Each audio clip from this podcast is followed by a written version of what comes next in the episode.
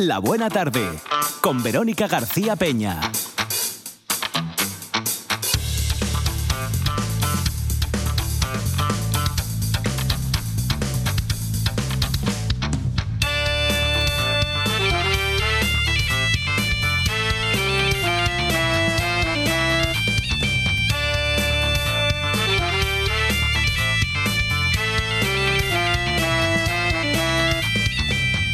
El primer día que empezó esta edición especial verano de La Buena Tarde, les dije que dentro de todos los temas interesantes que íbamos a tratar, la música sería fundamental.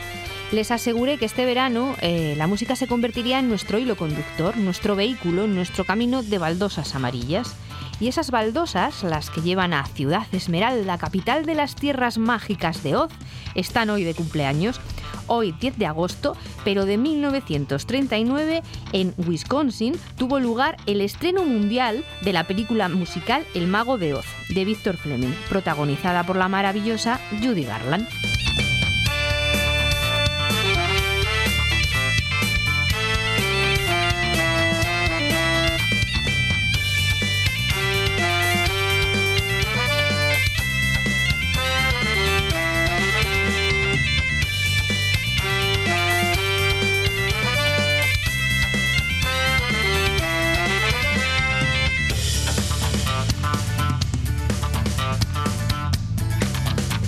Esta película está basada en una novela infantil que se titula El maravilloso mago de Oz, de L. Frank Baum. Y es curioso porque a pesar de recibir críticas muy positivas, la película fue un fracaso de taquilla en su estreno inicial.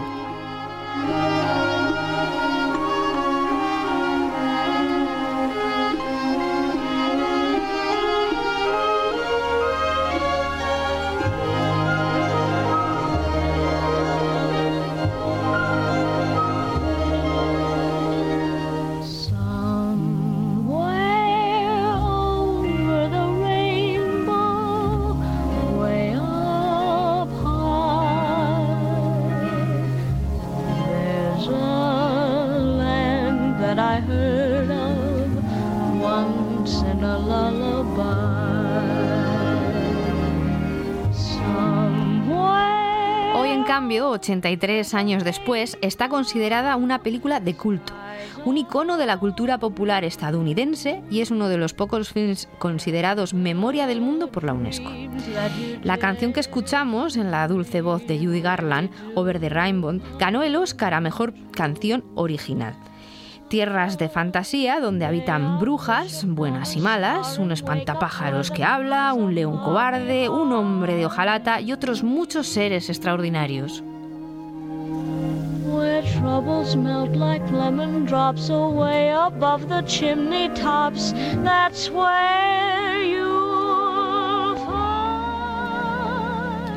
Quizá esta tarde nosotros también viajemos a Oz y además no lo haremos solos.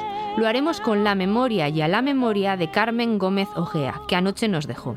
Escritora y colaboradora de La Buena Tarde, a ella está dedicado hoy nuestro programa.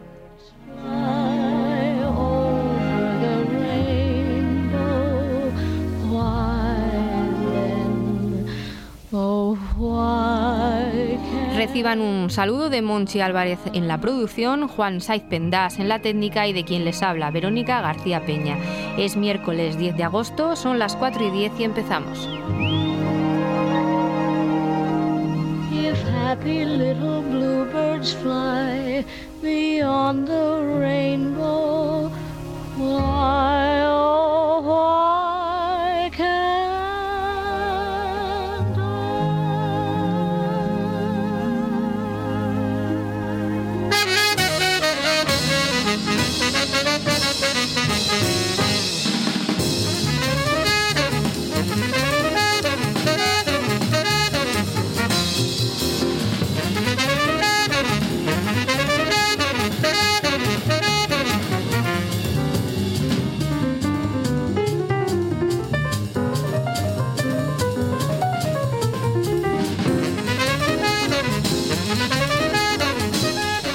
El camino de baldosas amarillas nos lleva esta tarde a hacer nuestra primera parada de hoy en Candás, donde se celebra la décima semana del jazz, un festival que crece cada año invitándonos a pasear por un ambiente muy especial de intercambio artístico y cultural. Y para hablar del festival y de todo lo que este año nos ofrece, tenemos la suerte de charlar con Alejandro Lafuente, que es el que más sabe sobre esta semana del jazz. Buenas tardes, Alejandro. Eh, muy buenas tardes. Eh, bienvenido. Oye, eh, ¿eres el que más sabe de esto de, este festival? Bueno, soy el que lo organiza. Ah, entonces tienes que serlo. Pues, pues sé todas las cosas. Digo que es la décima edición. Em, son, son, muchos años y además creo que no habéis parado ni siquiera durante la pandemia, ¿verdad? Ni siquiera durante la pandemia. Eh, sí que paramos un poco algunas actividades como las exposiciones o o las conferencias, pero el curso se siguió haciendo mm. eh, al segundo año con unas restricciones de, de cantidad de alumnos pues tremendas, eh, muy poquitos alumnos por clase y tal, pero lo mantuvimos. Y los conciertos también, con todas las precauciones que hay que tomar cuando se viven esas circunstancias. Mm. Oye, pero eh, seguimos. Lo del curso, lo del curso. A mí me interesa mucho lo del curso de improvisación porque me ha llamado muchísimo la atención. Me parece muy atractivo. Sí, eh, llevamos eh, también 10 años haciéndolo y es un curso de, improvisación con varias asignaturas y, mm. esas cosas. Tiene, tiene un éxito tremendo. Están viniendo alumnos de todas partes. Han venido alumnos de Canadá, ah. de Argentina, de bueno, de, España, de toda España, Madrid, eh, de Zaragoza, Barcelona, Santander, el País Vasco, el País Vasco y en Madrid vienen muchísimo.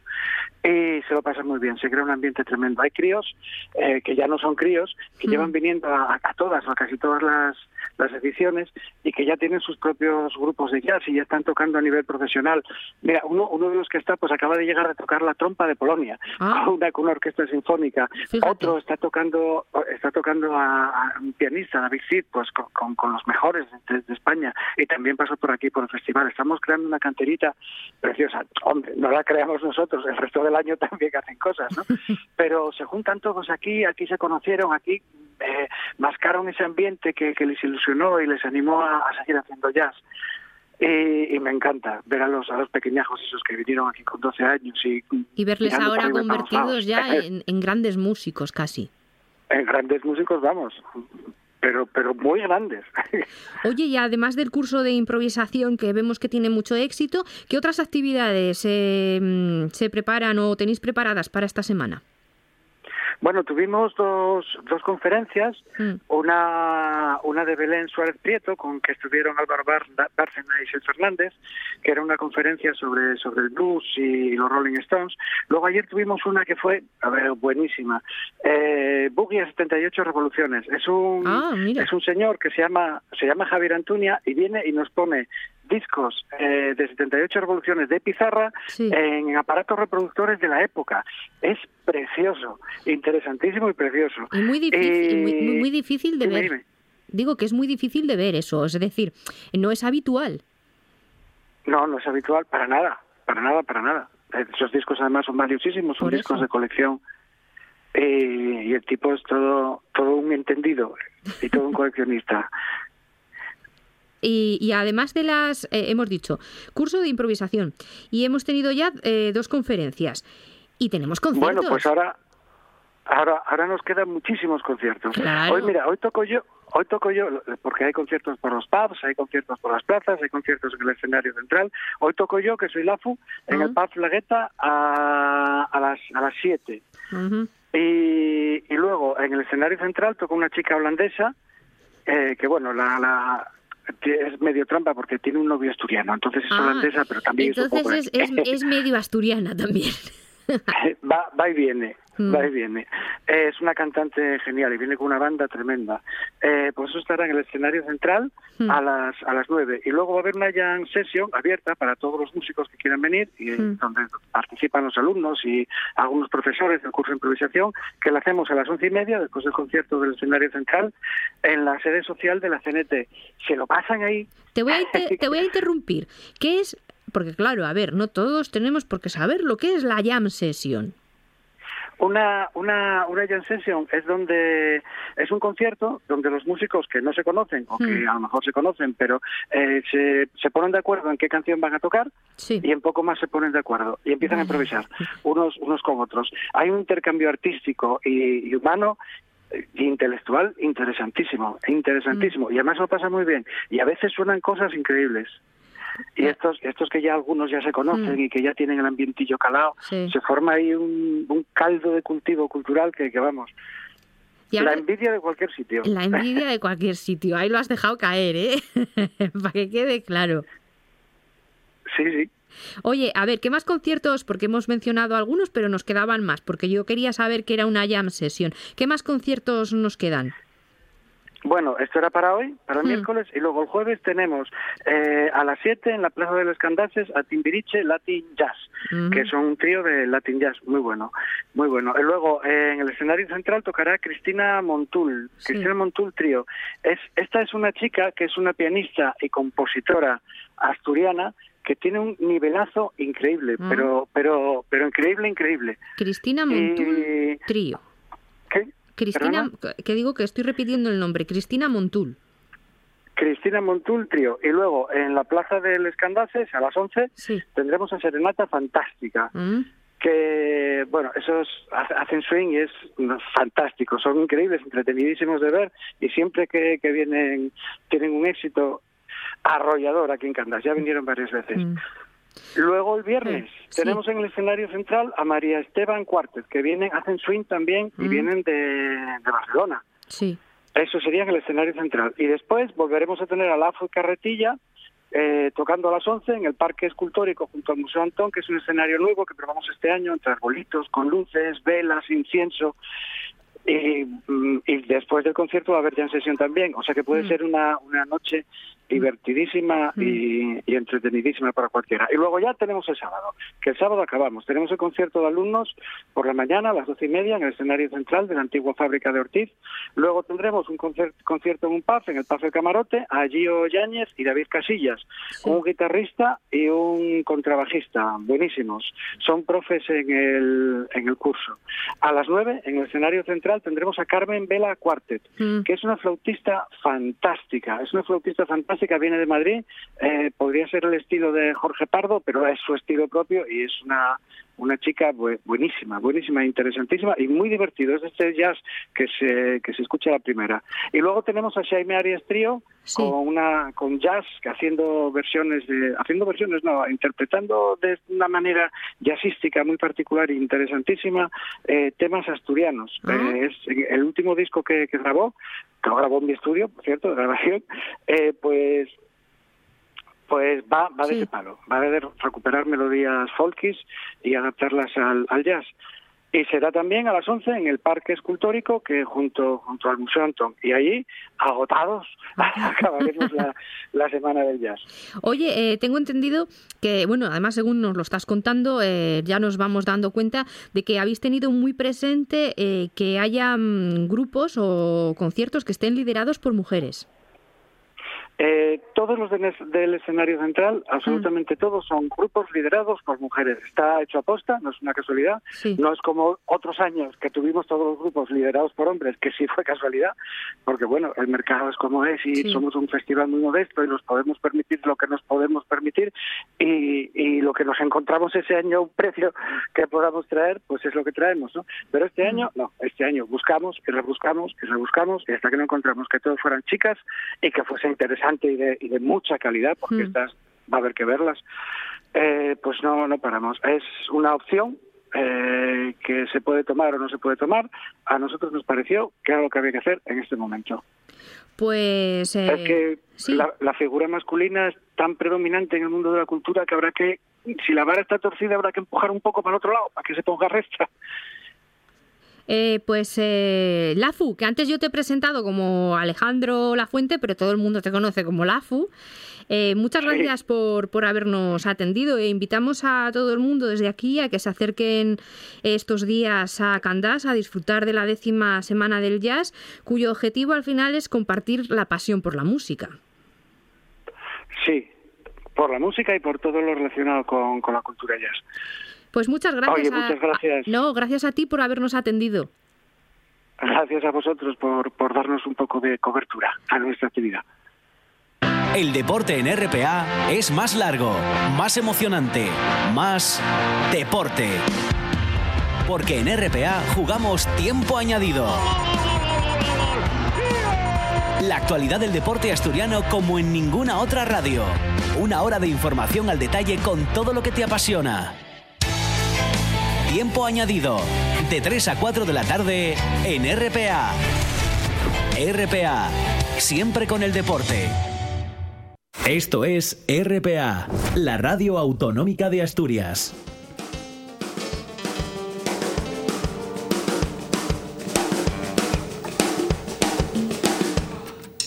Ahí vamos.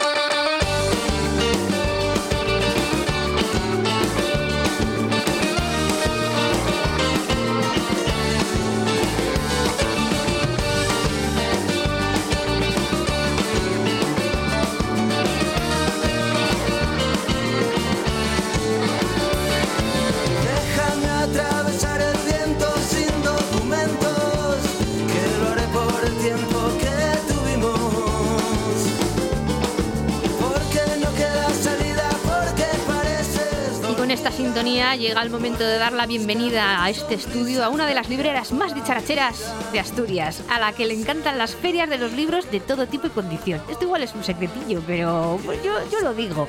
Para que nos cuente curiosidades y anécdotas libreras, las que ella quiera, o bueno, o lo que tú quieras, nos puedes contar. Fanny Álvarez de El Alma, El Alma de la librería Cuatro Letras de Gijón. Bienvenida. El alma, que no el único cuerpo, que aquí todo el mundo No, sabe que no. el equipo cuatro letras, cuidado, Sí, eh, sí. cuidado que somos unos pocos. Es que si no, a veces no da para todo. No da, no da. ¿Y que nos gusta feriar en cuatro letras? ¿Ves Es- que tenía sí, yo razón? Sí, nos gusta, que, os- que, os- que te gusta, que te gustan las ferias, que te veo yo siempre en las ferias dándolo todo. Voy a, a todo lo que puedo, voy, porque, porque sí, porque me gusta y veo gente distinta y me lo paso muy bien, la verdad. Pues Mm. tienes mucha razón. ¿Ves? Pues la librera más dicharachera nos tiene preparados hoy. ¿Qué nos tienes preparados? ¿Qué, qué nos vas a contar? Hoy, chin, chin, chin, chin, Venga. censura No. y libros peligrosos. ¿De verdad? Sí. vale. Así soy yo, en esta tarde de verano, así de agosto. Vamos a hablar de estas cosas muy raras que me No, pasan no, a mí pero a que veces. todo esto mola, esto mola mucho. Sí, sí, sí, sí. Bueno, lo de los libros peligrosos, yo no sé si en alguna ocasión ya había ya comentado yo aquí esta cosa, pero bueno, si me repito me vais a perdonar, os lo voy a volver a contar. No importa. Bueno, es una cosa muy breve y muy Hmm. así que os voy a decir. Mm, en- no es la primera vez que alguien en la librería me encarga el Corán, porque Oh, hay gente que es como muy, bueno, el saber no ocupa lugar. Sí. Entonces, pues bueno, hay gente que es como muy curiosa y quiere saber Sí. muchas cosas. Bueno, pues me encargan el Corán porque, porque sí, porque lo quieren tener en su casa y saber Mm. lo que es. Y bueno, normalmente no pasa nada, pero una vez tuve un cliente que estaba realmente preocupado por si a mí el hecho de encargar el No, Corán... ¿de verdad? Sí, el pobrecito estaba un poco mm, así Si como... llegas a pedir el de Hitler, ¿qué? Mm, Bueno, ya, pues no lo sé. Mira, eso no, no, no todavía no se ha dado O sea, el caso. mi, pero... mi lucha es, ¿no? Sí, mi sí, sí, lucha. sí, porque además de mi lucha hubo hace unos años hicieron, bueno, no sé si realmente ahora no tengo muy claro si llegó a España, pero sí que en Alemania Sí, lo hicieron una reedición, bueno, un poco Mm. con aportaron comentarios y cosas así, pero bueno, a mí de momento ese no, pero lo del Corán, el pobrecito mío estuvo hasta que le traje y, me, le- y él me preguntaba, pero de verdad que no te supone ningún, digo que no, que no, hombre, tú eso no te preocupes, si aquí libros hay para todos los gustos y, y colores. Mm. Eso va a ser por lo de la leyenda esta urbana, que no sabemos si es verdad o no, de lo del guardián entre centeno que pasa en Estados Unidos, que dicen que cada vez que alguien saca el guardián entre centeno de la biblioteca, lo, lo fichan, porque... Eso lo había oído yo también, Sí, es porque, verdad. porque dicen que dicen que esto es una teoría súper, vamos, leyenda urbana total. Si tienes nombre compuesto, cosa que en Estados Unidos pues ya me dirás. Ya. Si tienes nombre compuesto y vas a la biblioteca y sacas el guardián entre centeno, tienes muchísimas más posibilidades de ser un asesino. Ah, qué bien. Sí, sí. Bueno, No, no entiendo los motivos, porque yo me he leído ese libro varias veces Ya. y no le encuentro yo el, la intríngulis. al igual ellos saben algo más de lo que nosotros sabemos y no nos lo quieren ser, contar. Pero puede bueno, ser. date cuenta que te preguntan antes de entrar si vas a matar al presidente. O sea, que yo ya después de, ¿De verdad? eso... Es que, mira, yo no, no he, no viajado nunca a Estados Bueno, no Unidos. lo sé, ¿eh? Yo cuando consiga ir en algún momento te contaré si es verdad, pero parece ser que sí, que en el cuestionario que tienes que rellenar, una de las cosas es si vas Pero, con la intención de atentar contra Pero el ¿quién va a decir que sí si fuera realmente que sí? no lo tiene sé. sentido. No lo sé. ¿Va usted a matar al presidente de Estados Unidos? Sí, voy a hacerlo. Ah, pues nada. Igual algún bromista, pero le va a salir la broma un poco Pues sí, cara. sí, sí, pero bueno, y todo esto me lleva, mira, estas- este tipo de leyendas urbanas y cosas así, nos lleva ahora al tema censura, A que censura. tampoco es la primera vez que me pasa. Vale. que la gente anda enloquecida pensando que los libros están censurados. Esto me pasó, mira, hablando de feriar, esto me pasó en 2019 por primera vez, que yo fui a feriar a Navia, a la feria del libro de Navia. Vale.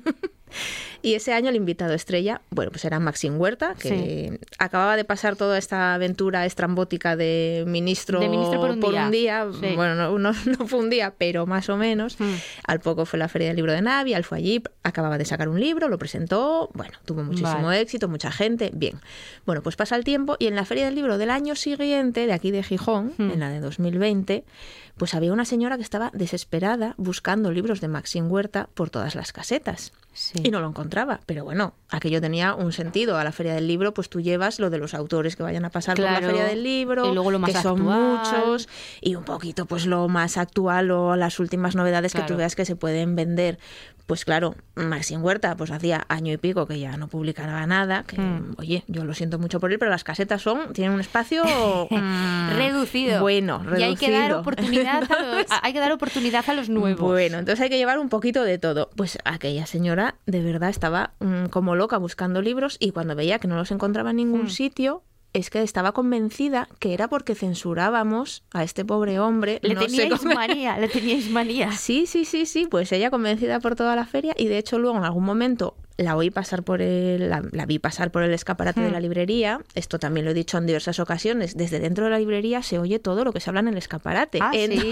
Ah, vale. sí. Pues entonces, yo me acuerdo cuando saqué. Aviso a navegantes. Cuando saqué mi libro, que estuve haciéndome fotos en tu Sí. escaparate diciendo, ay, mira qué bien que me ha puesto Fanny aquí, que me ha puesto. Estaba tu madre por allí. Bueno. Pues, entonces me- me Pues todos los que estamos dentro se oye todo lo que se dice fuera. Bueno. Entonces, pues lo mismo, la misma señora que volvía a pasar otra vez y decía, pues ves, pues es que tampoco lo tienen, pues es que no me lo puedo creer que a estas alturas todavía estemos censurando libros, cuando realmente, pues lo mismo, a mí en la librería lo que me pasa es un poquito lo mismo, es pequeña Sí. y no tengo sitio para todo, todo, todo, todo, todo lo que se publica en este país. Y, Entonces, y ahora ¿no? tienes a Maxim Huerta, que acaba de sacar Sí, libro. por, por supuestísimo. Bueno, acaba de sacar y ha ganado él. Eh, ¿El Primavera? El, primavera, El Primavera. Si no me estoy confundiendo, ¿eh? Mm. Si no, que me perdonen, Sí, porque que hay tanto premio que yo que tengo es el ya de la portada con el perrito Con el perrito, sí. Adiós pequeño. Eso, que no y bueno, y, a- y esto Señora, también... señ- señora que piensa que censuramos libros, bueno, que Fanny censura libros de Maxim Huerta, puede pasarse por su librería y comprar el último. Y ahí estará. Y bueno, y más recientemente nos pasó lo mismo en Semana Negra este ¿Sí? año. A ver, Sí. ¿con qué libro? Con el, con, con el último de Jesús Cintora. Se agotó. Ah, Él vino a presentar, Sí, había sí, sí. muchísima gente. Se agotó en toda la feria. Bueno, en fin, mm, superó todas nuestras expectativas, nos quedamos sin libros y también había gente que andaba por la feria a voz en grito diciendo que claro, que eso era que no queríamos que, que se vendiese ese libro, cuando lo único que había pasado era que se habían vendido ya todos los ejemplares que había en todas partes Mm. y lo mismo, unos días más tarde pasó alguien por la librería y me preguntó, ¿verdad que este libro está censurado y no se puede vender? Y yo le dije, no, no, caballero, este libro lo tengo yo ahí puesto en el escaparate. no lo había visto. Y me dijo, ah, pues no, no, pensaba yo que es que porque el otro día no había. Digo, sí, sí, no había, pero, claro, que se pero había agotado. hombre, No había- fíjate, eso es porque tuvo mucho éxito. Claro, pues precisamente todo lo contrario. Así Mm. que ya ves tú, estas cosas raras que nos pasan a Y, nosotros. y, y- y lo de los rusos, ahora. Pues lo de los rusos, eh, pues hay mm, de todo para todo el mundo que quiera y no dejan de salir libros Vale, sobre porque, Putin, sobre eh, Zelensky. No, yo te los- preguntaba por los clásicos, porque Ah. como la gente dice que ahora hay te- te- es que cómo vamos a leer a Dostoyevsky y uno se queda con cara de así ojiplático diciendo, pero cómo no la- pregunta sería cómo no vas a leer a Dostoyevsky, por mucho que sea ruso. ¿Qué, ¿Qué- culpa qué tendrá ¿Qué Dostoyevsky? culpa tendrá Dostoyevsky? Y, ah, Bueno, además me vas a hablar de los, de los clásicos rusos que, bueno, entre otras cosas, solían ser bastante críticos y Sí, bueno, quiero sí, decir, cierto, mm, cierto. pues nacieron allí, pero bueno, tenían una visión bastante crítica de lo que era de lo que era su socie- sociedad, no solamente los clásicos por otra parte, pero pero bueno, ¿qué culpa tienen ellos? Pues Ya. habrá que leerlos, que además eran gente pues en general bastante pesimistas los pobrecitos míos. Sí, sí, eran un poco así como muy dramáticos todos, ¿eh? Mu- muy dramas, que los digo yo, muy dramas. Efectivamente. O sea, que tenemos hemos, hemos censurado a Cintora Sí, y a, y a Maxim Huerta. Que vaya mezcla, ¿eh? Que, vaya sí, dos. mira, Tan- ahora que estamos hablando un poco, pues sí, la verdad que son dos cosas que no tienen mucho que ver. Bueno, supongo que en el fondo, si nos ponemos a pensar, mm, ambos pueden tener una cierta vertiente política, ¿no? Lo de Maxim sí. Huerta, pues bueno, yo creo que viene un poco motivado, sí, por ese Sí. efímero paso suyo por, por el gobierno. Y bueno, y Cintora, pues ciertamente también tiene algo que ver con, con la política, ¿no? Y con todas las cosas que, que cuenta él siempre. Pero bueno, no sé, supongo que si hablo con algún otro librero, mm, algún otro caso de estos de censura habrá pasado por ahí. Bueno, Y una última pregunta te voy a hacer. dime. Difícil, ¿eh? A ver. No, que no es difícil. Eh, cuando tú estás en, la- en las ferias, eh, porque esto me lo han chivado otros libreros. Uy, uy, uy, uy, uy, uy. A ver, ¿a ti también te pasa que siempre aparece por allí un señor que te pide libros religiosos? Siempre. Sí, es verdad. Siempre. Ay, yo no sabía si los libreros me estaban tomando el pelo, como a ti te lo tomaron la que nos Siempre, contaste sí, la semana. sí, sí, Digo, estos libreros me están tomando el pelo. No puede ser que todos los años, en cualquiera de todas las ferias que se celebran en Gijón, Hmm. venga un señor pidiendo la Biblia. Además suele ser el que no falla, porque hay otros años que aparece también un señor que pide cosas eh, de extraterrestres, ovnis y Ah. cosas así. Es un poco más alterno, ¿eh? Vale. Este hombre no está todos, todos, todos, todos los años. Mm. El de los libros religiosos, te puedo decir que sí, que además... Hombre, la feria del libro, bueno, no lo sé, pero en la Semana Negra es un poco raro tener ese tipo de libros. Que conste que en la Semana Negra, ah, bueno, es- en el mismo stand, que es de estos libros de segunda mano, donde está mi lucha de Hitler, lo he visto yo, al lado está el Corán y al lado está la Biblia. Está todo junto. Así Pues nada, a ver, al final, si es que hay- al final todo bailado, ya te lo decía Ah, yo. igual hay que mandarle para allí al, al- Pues al- no, no al te habían engañado, los libreros no mentimos, No nos pasan cosas, cosas raras, es verdad, y nos suelen pasar a todos. Además, bueno, aquí es que somos cuatro y nos conocemos y hablamos y a todos nos pasa lo mismo. Pues eh, ya han escuchado, ¿no? El Corán. Bueno, hemos hablado un montón de libros. de- de- de- hemos empezado por el Corán y hemos acabado hablando de la Biblia. ¿Qué cosas? Qué cosas. Qué- y- pero qué bien relacionado y bien hilado, ¿eh? Qué bien hilamos, ¿eh? Qué bien hilamos. Fanny Álvarez, eh, alma, alma de la librería Cuatro Letras. Muchas gracias por venir a vernos y contarnos Gracias eh, a todas estas curiosidades. Volveré, libreras. volveré. Todo el mundo me pregunta, ¿vuelves? Claro, Vuelvo. claro que vuelve. La semana que viene muchas más anécdotas. Noche de Lobos.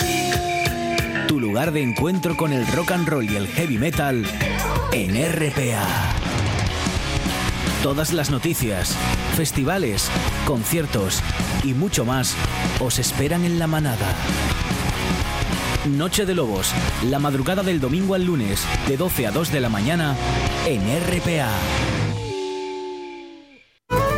78 consejos, dos horas de radio, noticias, historias. Cada tarde, de 6 a 8, directo a Asturias, en RPA.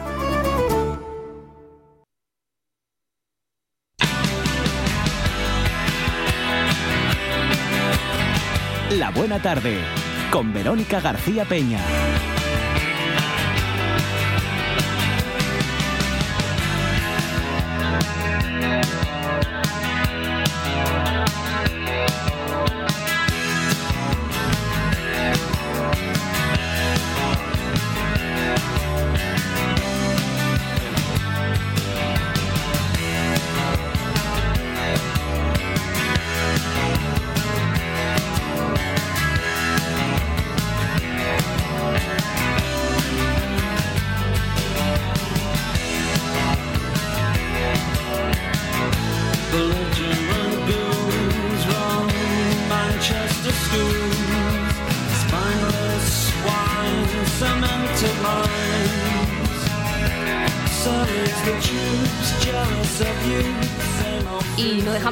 De los libros porque gracias a nuestro siguiente invitado vamos a poder combinar dos de nuestras pasiones, la literatura y la música. Si ya les decía yo al comienzo que nuestro camino de baldosas amarillas hoy nos iba a llevar por muy diferentes y mágicos lugares. Ahora con el libro Generación 80, los especiales de Radio Asturias FM y otras pasiones del escritor y periodista Antonio Suárez, nos vamos a ir ¿A dónde nos vamos a ir? Mejor se lo preguntamos al propio autor, que ya está aquí con nosotros. Buenas tardes, Toño. Hola, muy buenas tardes. A ver, ¿a dónde vamos a ir con este libro? Bueno, nos vamos a cuando éramos jóvenes, que no Mm. es mal sitio para ir, ¿no? Es Ay, la, Es- la- la- la añoranza. Sí, es, ese sitio al que recurrimos, ese, Mm. esa zona donde nos encontramos cómodos eh, Mm. y queremos volver cuando las cosas no van bien. Pues ese libro, este libro trata un poco de eso, trata un poco de, de aquellos eh, años 80, de Mm. um, aquella explosión de luz, de color, de cultura, eh, aquellas, aquellos programas eh, musicales que Radio Asturias eh, nos trajo en, Sí. en aquella década de los 80 y con la que muchos de nosotros pues eh, empezamos a adquirir esa pequeña culturilla musical que hasta la época pues no no estaba en nuestras mentes y nos lleva pues en este caso a un Oviedo que dejó por unos años de ser la oscura y gris vetusta y se convirtió en una ciudad eh, llena de color, llena de explosión, un sitio en el que podía pasar De cualquier vanguardia. cosa. Sí, sí, sí. Como muchas más ciudades de España. ¿eh? Yo es que ahí iba, porque claro, cuando hablamos de los 80 nos vamos enseguida, la mente es así, eh, nos vamos enseguida a la movida madrileña. Y parece que en los 80 solo ocurrieron cosas en Madrid. Bueno, ¿no? sí. Y, y- y no es verdad. O sea, en Madrid ocurrieron muchas cosas, pero también en, muchas otras, en muchas otras ciudades. Sí, bueno, Ma- Madrid es el ombligo, parece que es el ombligo del mundo, ¿no? Sí. Para todo, para lo bueno y para lo malo. Es cierto que en Madrid hay ya, en principios de los años eh, 70, hay una, una, un movimiento que es la contracultura, con la aparición pues de los fanzines, las eh, revistas underground, el cómics que se llamaba, Sí. eh, que luego desembocó pues en lo que todos conocemos como la movida madrileña, que fue muy vendida, muy radiada, muy televisada Sí. y muy mm, ¿cómo te diría? Explotada. Sí, eh, la tenemos hasta hasta en la sopa, pero hubo mucho más allá, hubo Mm. en todas las ciudades, ya no solo en ciudades, en capitales de provincia, sino cualquier pueblín que tuviera una discoteca que los sábados o los fines de semana programara un concierto Mm. de Los Locos, de Modas Clandestinas, de Salón Dada, pues aquellos ya, aquel pueblín ya tenía su movida los sábados, Mm. ¿no? O sea que no hay que, cuando se habla de movida no hay que pensar grandilocuentemente en Alaska y los Pegamoides, Pedro Sí. Almodóvar y compañía. Mm. En la sala Acapulco de, no sé, de Tineo, pues también tenía su, también tuvo su movida, sus años gloriosos. ¿no? Y además, eh, esto no tiene que ver, porque has mencionado a Alaska, que bueno, todos sabemos que en realidad pertenecía a una clase social un tanto Sí, que sí. se lo podía permitir, digamos. Sí.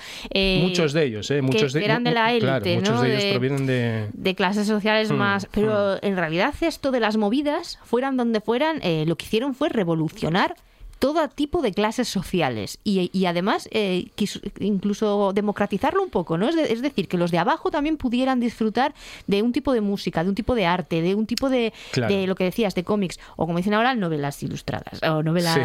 novela- No- no- novelas novela gráficas, gráfica, novela eso, gráfica, novela sí. gráfica, eh, que pudieran eh, acceder a ello de una forma mucho más sencilla que antes quizá les estuviera vetada. Sí, mira, de esto, hablando de esto, eh, uno de los capítulos, digamos, de la segunda parte del libro, la que ya no Mm. se refiere a los especiales de Radio Asturias, hablo con Ángeles Caso sobre Germán Madroñero, Mm. eh, uno de los eh, artistas más grandes que dio esta región y que murió lamentablemente muy joven.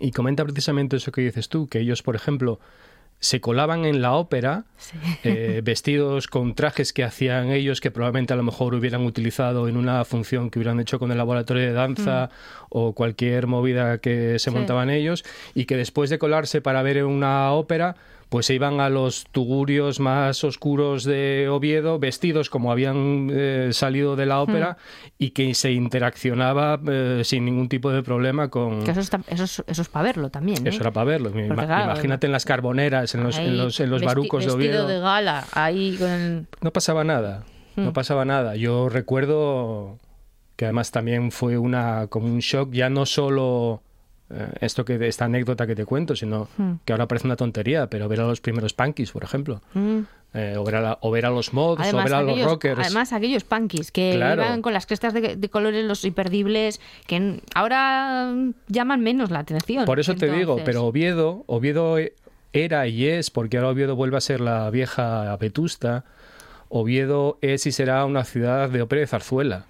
Eh, yo recuerdo de niño que una de las aficiones de la clase obrera eh, para echar unas risas era ir a ver a las señoras salir de la ópera, Sí. eh, vestidas y emperifolladas. Bueno, eso se ha hecho toda la vida, ¿no? Lo de ir a ver a la señora, en- bueno, en, en los pueblos y en otros sitios, salir de misa, que parece que se ponían pero lo, para ir lo a- de la ópera era, Sí. era algo espectacular. Y entonces había de, de repente hay un choque frontal Hmm. con la señora emperifollada de la ópera y el punky, además eh, perfectamente eh, maqueado con su Sí. cresta, su... Entonces fue un choque eh, im- importante en una mentalidad, en una forma de hacer y de ver las cosas que hasta que ya pues en una ciudad como Oviedo, una ciudad como Vetusta, vuelvo a repetir, no estábamos acostumbrados a ello. Y se convivió perfectamente, se vivió perfectamente. Y de hecho se hizo también eh, que 40 años después, pues un chiflado como yo, pues le dio por intentar encontrar a toda aquella gente por hacer un para que contaran su historia. Claro, porque el libro está compuesto precisamente de mm, 30 entrevistas, creo que son, en las que a, a través de las cuales tú nos cuentas esa historia. Nos cuentas eh, cómo surgió, cómo fue avanzando. Hmm. Eh, 30 entrevistas eh, a muy diferentes eh, tipos de personalidades. Son más de 30 entrevistas. Lo Más. que pasa que al final, bueno, en el libro eh, solo entraron 30, pero hice muchas más. Em, Generación 80 es la historia de mi juventud.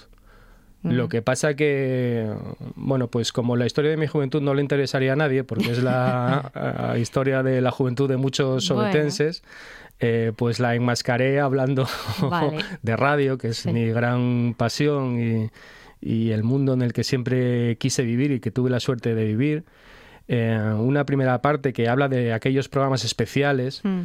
Eh, Pepe Colubi, que tuvo la, la amabilidad de hacerme el prólogo, dice que hay toda una generación de asturianos que cada vez que lee o escucha una frase en la que aparecen los especiales de Radio Asturias, salivan. ¿Sí? Es cierto, porque mm, fueron súper influyentes, súper importantes para, pues para muchísimos de nosotros. Eh, quise reflejar, bueno, pues me parece que salen 14 o 15 programas de, de aquella época, porque solo quise... Musicales. Sí, sí, los, especiales, los programas especiales eran programas de música. Mm. Como su nombre indica, los, cada uno se dedicaba fundamentalmente a un tipo concreto de música.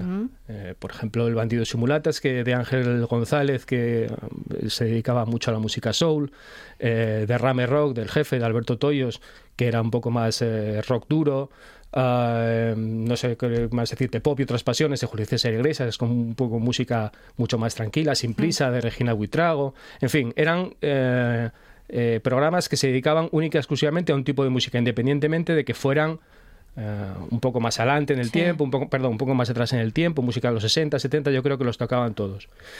Y luego, la segunda parte del libro lo que hace es dibujar un poco el contorno de la ciudad eh, culturalmente, socialmente, pues a través de eh, el bar de moda, que podía ser eh, la Santa Sebe, o la librería por la que todo el mundo pasaba, que fue una auténtica revolución, como fue la librería La Palma, eh, en el centro de Oviedo, que fue la primera, por ejemplo, que vendió cómics en, en- Ah, mira. en- en la ciudad. Eso no lo sabía yo. La Sociedad Fonográfica Asturiana, por ejemplo, eh, el Festival de Jazz.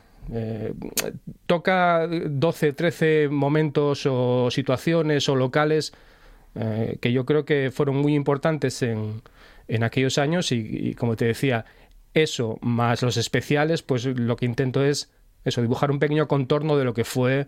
Recordar lo que se tuvo y ya no se tiene. Sí, sí, sí, porque... Porque, a ver, eh, radiofónicamente hablando, Estamos, estamos aquí en la radio. Yo. No sí- me tires de la lengua No, de, no, de la eh, radio porque esto- acabamos... Esto lo voy a decir yo. Señores de la RPA, denme a mí un programa musical que yo estaría encantada de hacerlo, pero vamos, o sea, pero me Mm. Y yo- yo encantaría. contigo. Venga, pues nosotros dos nos hacemos un programa musical estupendo. Sí, Todos lo que pasa que...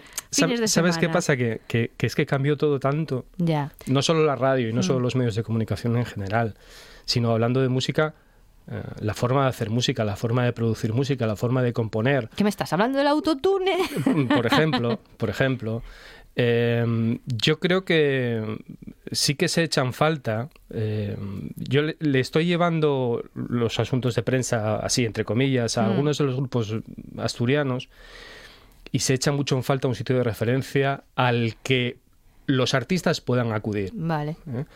Eh, hay que tener en cuenta que muchos de ellos eh, se están produciendo, se están grabando sus discos con, con su propio dinero, Mm. Sí. arriesgando dinero, y cuando lo tienen hecho se encuentran con que no tienen un sitio donde, donde presentarlo. O sea, que hay un, como un vacío.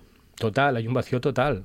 Hay un vacío Mm. total, salvo programas como el vuestro, por ejemplo, el de Arancha, eh, ciertos, pero, pero que apareces puntualmente. Es decir, no Sí. hay un sitio donde tú digas, "Te- voy a acudir aquí.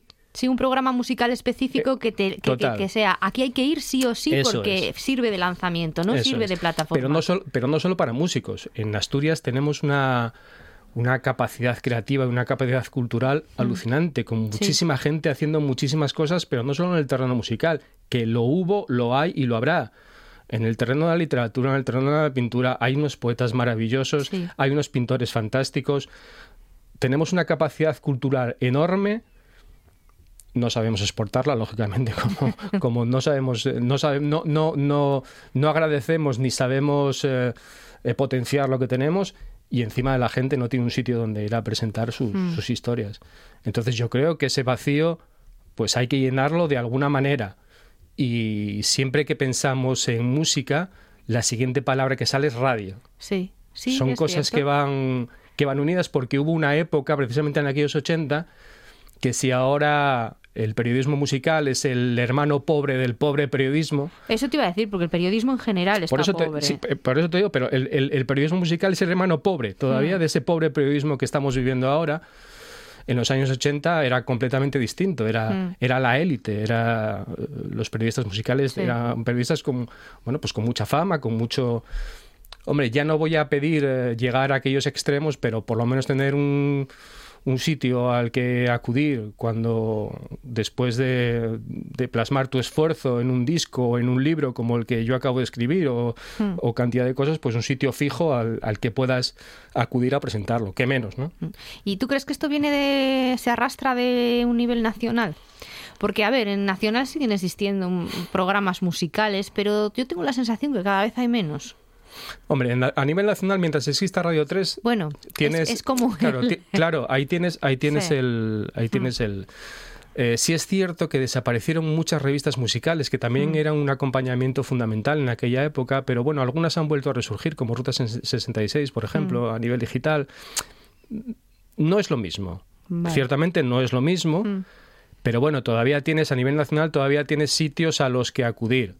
Evidentemente, al ser tan pocos sitios y tantos los que queremos acudir, El pastel es el que Claro, es. el pastel es el que es, eso está claro. Entonces hay muy poco y todo el mundo queremos llegar ahí, todo el mundo queremos llegar a Radio 3. Mm, claro. Y a Radio 3 llegan 3, Mm. Esto es como los que escribimos libros que todos queremos estar empaginados, pero llegan tres también. llegan 3. Mm. Entonces lo suyo, y además, te repito, que además lo sabes tú perfectamente, hay un programa en esta casa que a mí me, me alucina, que es Pieces, Mm. eh, en el que todos los días te sale algún artista, todos los días te... Sí. O sea, hay una, hay una capacidad brutal en esta región. Mm. y lo menos que deberíamos hacer era corresponderles eso, como te decía antes, con, con un poco de reconocimiento, con un poco de apoyo y con un poco de empuje y, y por lo menos darlos a conocer a la gente. ¿no? Y además de la radio, ¿tú qué otras eh, iniciativas tienes eh, en mente que se podrían hacer para echarles una mano? Los medios de comunicación en general tienen que volver otra vez a recuperar A que la cultura vuelva a ser cultura, Eh, las- ¿no? aquellas páginas de sociedad Sí. y cultura que realmente eran, eran, sí había parte de sociedad, pero sí había cultura también. Mm. hay que recuperarla. eh, de cualquier manera, es, es que es muy sencillo. La propia televisión pública, eh, la prensa, la radio. Es verdad que meterte ahora a emprender y con iniciativas nuevas en este eh, campo es complicado. Y en este momento. Ya, lo que pasa es que este Es momento... que estamos en crisis, estás crisis. Pero es que este momento lleva durando tanto tiempo, lo de este momento, que yo llevo ya tantos años diciendo, no, es que tienes una idea muy buena, pero es que ahora mismo nos pillas cortos de efectivo. Mm. Y, y llevamos cortos llevamos cortos efectivo tantos años Muchos años, sí. claro que cuando te dicen cuando te van a empezar la frase ya dices déjalo que ya me conozco el final no no sigas por ahí Oye, volviendo al libro, tú decías que tenías 30 entrevistas dentro porque habías hecho muchísimas Sí, más. sí. Porque claro, este es un libro que requiere muchísima documentación. Al margen de lo que sea, em, decías, no, esto es una forma de disfrazar mi, mi juventud. Hmm. Pero a ver, hay formas y formas de disfrazar una juventud y te la puedes inventar o en este caso la puedes documentar. Sí, pero no te creas, ¿eh? porque yo recurrí directamente a los recuerdos. Tampoco. Yo, yo los viví, yo aquellos años los viví, aunque yo soy del 71. Mm. Eh, a mí me- pillaron los inicios de los años 80, me pillaron muy joven. Lo que pasa que también los jóvenes de aquella época eran distintos a los Sí, jóvenes de claro. ahora, ¿no? Con Mm. 12 años ya te conocías, yo ya me conocía Oviedo de arriba y abajo porque vivías en la calle, ¿no? Mm. Pero es un libro hecho a base de recuerdos. Y no me resultó muy difícil eh, recopilar a la, a la gente que yo creía y quería, Sí. porque falta mucha gente, claro que falta mucha gente por salir, pero yo creo que está toda la gente que yo quería que saliera y que yo creía que eran importantes en, en- en aquella época. Eh, y sí que hubo muchas más entrevistas, porque yo una de las cosas que a mí me, me alucina, aparte de haber conocido en persona a, mucha- a muchas de, de los personajes que salen ahí, cosa que me encantó y sobre todo que pasado el tiempo pues sigamos en contacto, una de las cosas que a mí más me alucinó es que tuvieran una, una, mm, unos recuerdos tan lúcidos. Mm. 40 años después, porque yo lo comentaba, no sé si era con Alberto Toyos o con Enrique Bores, no me acuerdo con quién era, que decían, joder, yo si dentro de 30 años viene un chaval a preguntarme sobre los años 90, Mm. es que no me acuerdo absolutamente de nada. Bueno, podemos hablar del bacalao para arriba. Sí, pero, pero, de Chimo Bayo. pero a mí me pasó eh, con algunos entrevistados que hablé muchas horas con ellos, Mm. pero que no tenían un recuerdo tan Sí. claro como los otros. Entonces sí, nos reímos, charlamos como Mm. amigos, jajaja, pero que al final eh, no había nada sustancial eh, que pudiéramos contar, ¿no? Sí. Por eso hay más de 30 entrevistas de las que, de las que reflejamos. Y, y vas a hacer una... Porque claro, si tienes muchas más entrevistas, ¿tienes pensado No. hacer una segunda parte? No, No, no las vas a usar. no, no, no. Yo creo que, mira, además coincidió que salió también un, un documental, más moderna que Londres, Mm. eh, un mes antes que el libro. Pasamos de no tener nada documentado a tenerlo documentado en un libro y tenerlo documentado en un, en un documental, en un Mm. documento. Yo creo que tampoco hay mucho más que, que contar. Sí que falta gente. Eh, yo a lo mejor sí que si conociera una historia o si me llegara una historia singular, Mm. eh, pues a lo mejor sí que me apetecería contarla. Pero primero acabé muy cansado. ¿Sí? Eh, sí, son Porque, muchas entrevistas. ¿Cuánto, cuánto has tardado en, hacerlo? En- en- Entre maquinarlo, eh, buscar a la gente, hacer los guiones, hacer las preguntas, tal, cerca de dos años. Claro. Es que es mucho tiempo. y hacer las entrevistas, bueno, tú sabes, tú estás haciendo entrevistas. Pues tú imagínate hacer una entrevista de dos horas con un personaje y Mm. luego tener que. Porque no son. No son sí son entrevistas transcritas. Eh, las, las, las, las respuestas sí que son transcritas, pero no es un libro de pregunta-respuesta. Mm.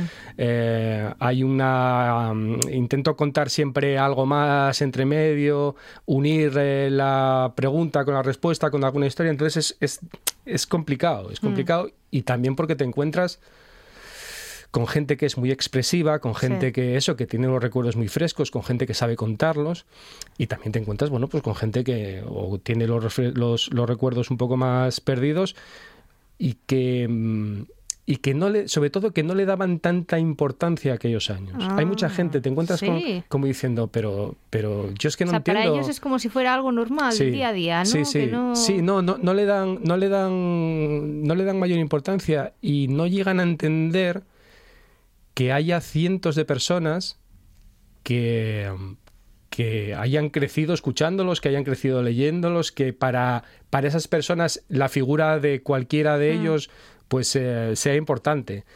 Porque ellos lo hacían, eran gente joven, lo hacían por diversión, lo hacían por, eh, por pasarlo bien y no son muchos no son conscientes de realmente de lo que Del de- momento de, que de lo que hicieron, de lo que hicieron y Mm. de lo que lograron y de lo que y eso que consiguieron ponerle un poco de luz a, A la oscuridad. a la oscuridad de Vetusta, ¿no? Oye, de todas las entrevistas, ¿tú con cuál te quedas? con todas. No, no, me tienes que decir una. ¿No me puedes decir una? No, con todas. ¿Con todas? Con todas. Eh, me gustó mucho hablar con Enrique Bueres. Mm. Eh, eh, lo cuento en el libro. Yo, yo Enrique, cuando, cuando abandona Radio Asturias, él se va a Madrid, a Canal Plus, con, bueno, a trabajar ya a, a principios de los años 90. Yo le pierdo completamente la Sí. pista. Y eh, estamos hablando de eso, pues casi más de 30 años después. Eh, la primera vez que hablé con él por teléfono, se me puso la piel de gallina. ¿Sí? Porque reconocí la voz tal cual. Tal cual. Era, era como si no hubiera pasado, pasado el tiempo. Y bueno, Enrique es una persona muy inteligente, muy culta, eh, que, de, con la que, de la que gusta conversar y, y- y- y tiene, bueno, pues los recuerdos más o menos, más o menos intactos, pero en realidad, eh, para una persona que creció escuchando y viendo a aquella gente, tener la fortuna de poder sentarte frente a frente y Mm. charlar con ellos, eh, sería injusto decir que alguna gustó más que otra. Mm. ¿Y, y con cuál y cuál no pudiste hacer que te hubiera gustado? Uf, pues no lo sé. Yo creo que... Hombre, lógicamente me hubiera gustado hablar con Tino Casal. Yo estaba pensando, es que estaba pensando Sí. en él, estaba pensando Me en hubiera él. gustado mucho hablar con Tino Casal. Lo que pasa es que encontramos una solución fantástica Sí, eh, que fue la de meter a Paco Cao por medio. claro, bueno. Eh, porque además es muy curioso porque Paco Cao y Tino son los dos de Tudela Beguín. Mm. Un polín, Un polín muy chiquitito, muy. Sí, sí, y son los dos de allí. Y, y- y a pesar de ser coetáneos, no se conocieron. Ah. No llegaron, a, no llegaron ¿No? a coincidir y eso que sus familias eran íntimas amigas, pero ellos no llegaron a coincidir. Lo que pasa que Paco, eh, bueno, pues le encargaron una biografía o un perfil de, de, De Tino. de Tino. Y Paco Cao, entre otras cosas, es un tío muy metódico, muy muy serio, muy ratita de laboratorio, Sí. de laboratorio de biblioteca, de tal.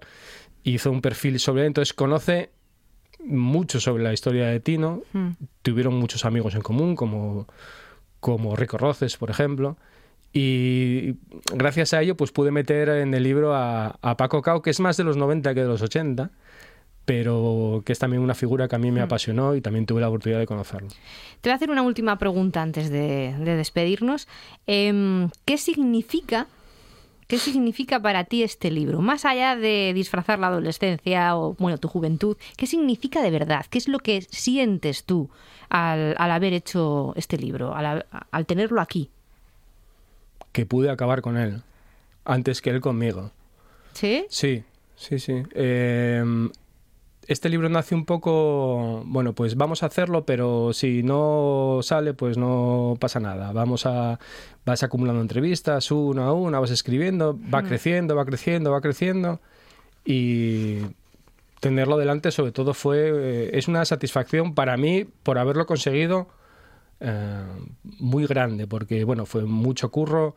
eh, y tenerlo aquí pues eh, es, es muy muy muy muy gratificante y luego también eh, las, los comentarios de algunas de las personas que leen el libro eh, pues también diciéndote que cada, cuando lo leen pues que le traen muchos recuerdos y tal Mm. pues es algo que, Que se agradece. que merece la pena Generación 80, los especiales de Radio Asturias FM y otras pasiones. Un libro que es como una máquina del tiempo y que les, recome- les recomendamos que, que se hagan con él y lo disfruten. Les dejamos con el boletín de noticias.